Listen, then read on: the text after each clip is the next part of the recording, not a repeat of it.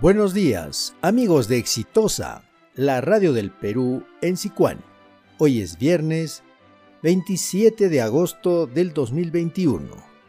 Gracias a ustedes por acompañarnos.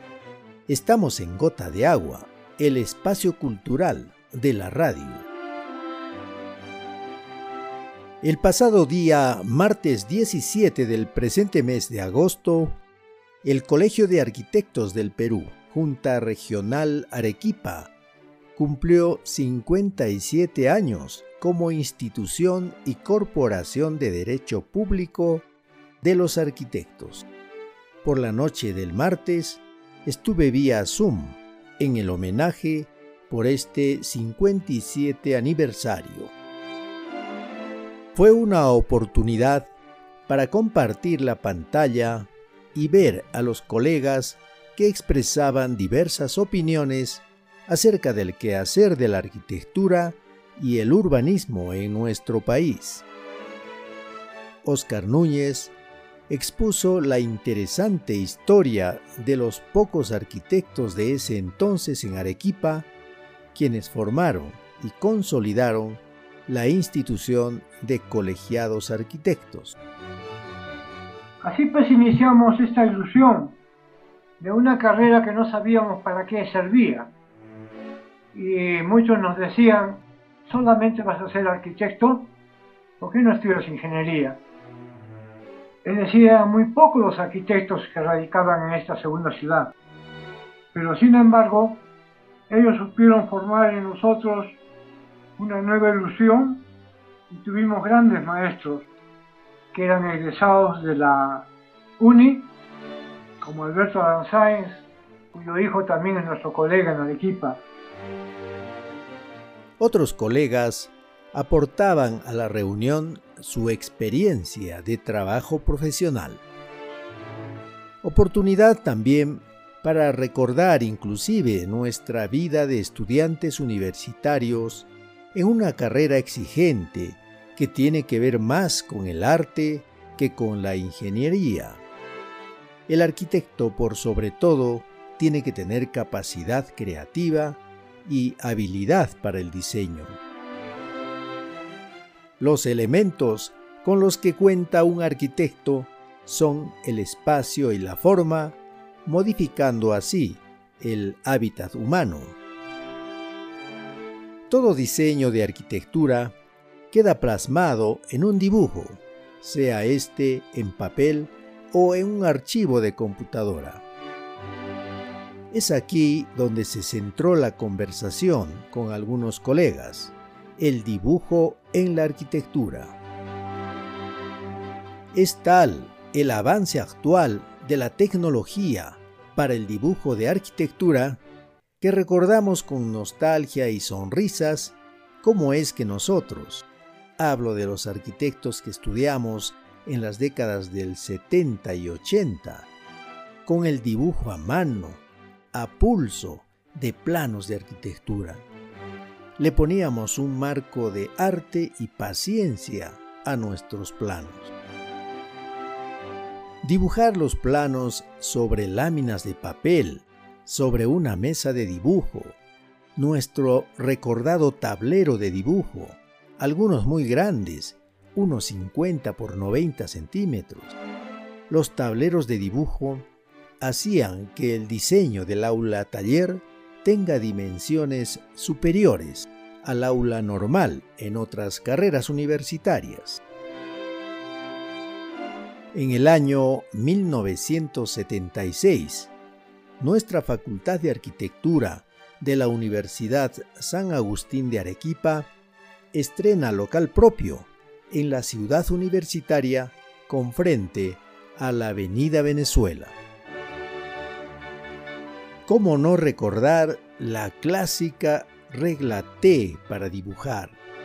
Las escuadras sobre la regla T y nosotros haciendo malabares para no perder el trazo perpendicular.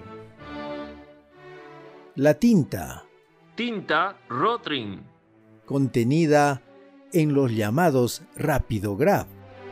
Eran una especie de lapiceros especiales que tenían un cartucho de tinta y en la punta un minúsculo cilindro metálico graduado a diferentes diámetros. La medida era submúltiplos de un milímetro.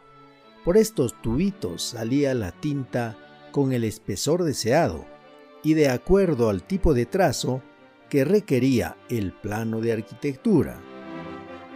La manipulación de los rapidograph en nuestros dibujos trae a la memoria infinidad de anécdotas.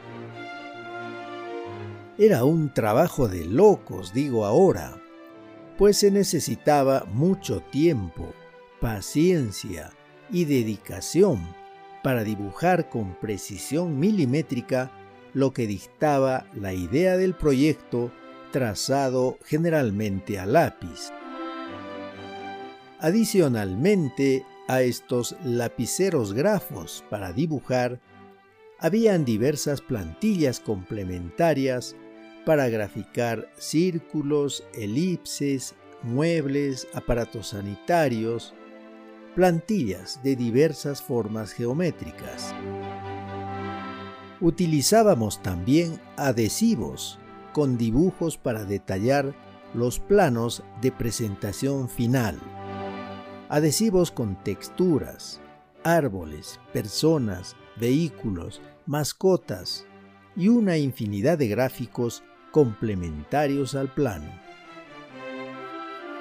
Para dibujar así, tenías que tener una vista perfecta, y es que las medidas requerían precisión en el manejo del escalímetro, regla graduada para reducir la realidad a una escala menor, 5 veces menor, 10 veces menor, 100 veces menor y otras escalas según el requerimiento del proyecto. Para escribir letras, números y otros símbolos en los planos, allí estaban unas reglillas especiales que comúnmente denominábamos como plantillas Leroy. Reglillas con letras y números en bajo relieve se complementaban con el denominado cangrejo, aparatito gracioso. Uno de sus brazos tenía una punta de acero que ingresaba en el bajo relieve de la reglilla, y el otro brazo del cangrejo sujetaba el rapidograph con tinta. Trabajo épico aquello de poner letras en los planos. Así los recuerdos de nuestros dibujos venían a la conversación. Ver terminado, por ejemplo, el plano de planta de una edificación compleja era una enorme satisfacción, un triunfo del dibujante, una obra de arte, un contenido de nuestro estrés por dibujar durante días y noches aquel plano. Y cuidado, tenías que tener mucho cuidado para que este dibujo no se estropeara, no se manchara u ocurriese algún accidente. No, por favor. En ese tiempo no había un archivo del dibujo para salvar cualquier eventualidad. Ni remotamente podríamos imaginar el dibujo de hoy. En poco tiempo, el avance de programas para computadora y las aplicaciones para arquitectos han llegado a nuestras manos y son extremadamente sorprendentes. El programa más popular es el denominado AutoCAD, denominación que viene del inglés. Computer Aided Design diseño asistido por computadora. Y hay mucho más. Por ejemplo, aplicaciones para utilizar en arquitectura. Las aplicaciones tienen denominaciones en idioma inglés. No es de sorprender, porque para toda profesión en este siglo XXI es indispensable el dominio, por lo menos intermedio, del inglés, a pesar que existen las aplicaciones de traducción de idiomas. Las principales aplicaciones para arquitectos son, por ejemplo, AutoCAD que ya mencioné, pero la AutoCAD 360 permite visualizar los archivos, los planos CAD, en cualquier dispositivo móvil. Luego mencionar aplicaciones como Autodesk Sketchbook o esta otra aplicación, SketchUp Viewer. Otro de los temas que abordamos los colegas arquitectos fue alentar para que nuestros esfuerzos se maximicen, logrando que exista una mejor relación y trabajo coordinado entre el Colegio de Arquitectos y los administradores de la ciudad, es decir, las municipalidades a todo nivel. Hoy esta falta de coordinación tiene lamentablemente su punto de quiebre entre lo político y lo técnico. Este problema lo podemos resumir en lo siguiente. Los candidatos a alcalde o alcaldesa prometen mucho en construcción para pueblos y ciudades. Una vez que son electos, singularmente en municipalidades pequeñas, actúan como expertos en planificación, urbanismo y arquitectura. Entonces emprenden obras atreviéndose incluso a determinar la ubicación, la arquitectura y detalles de la construcción de determinada obra. Lo prudente en una buena autoridad municipal es lograr una coordinación efectiva con los colegios profesionales y específicamente con el Colegio de Arquitectos para lograr un adecuado ordenamiento territorial y desarrollo urbano conforme una planificación. Y así el tiempo transcurrió de forma amena, conversando entre los colegas arquitectos en este 57 aniversario del Colegio de Arquitectos del Perú, Junta Regional Arequipa.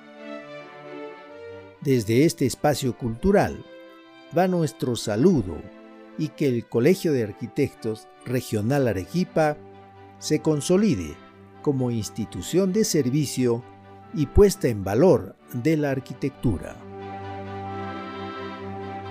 Gracias amigos. Estaremos con ustedes el próximo día viernes, siempre por exitosa, la radio del Perú en Sicuani. Hasta entonces.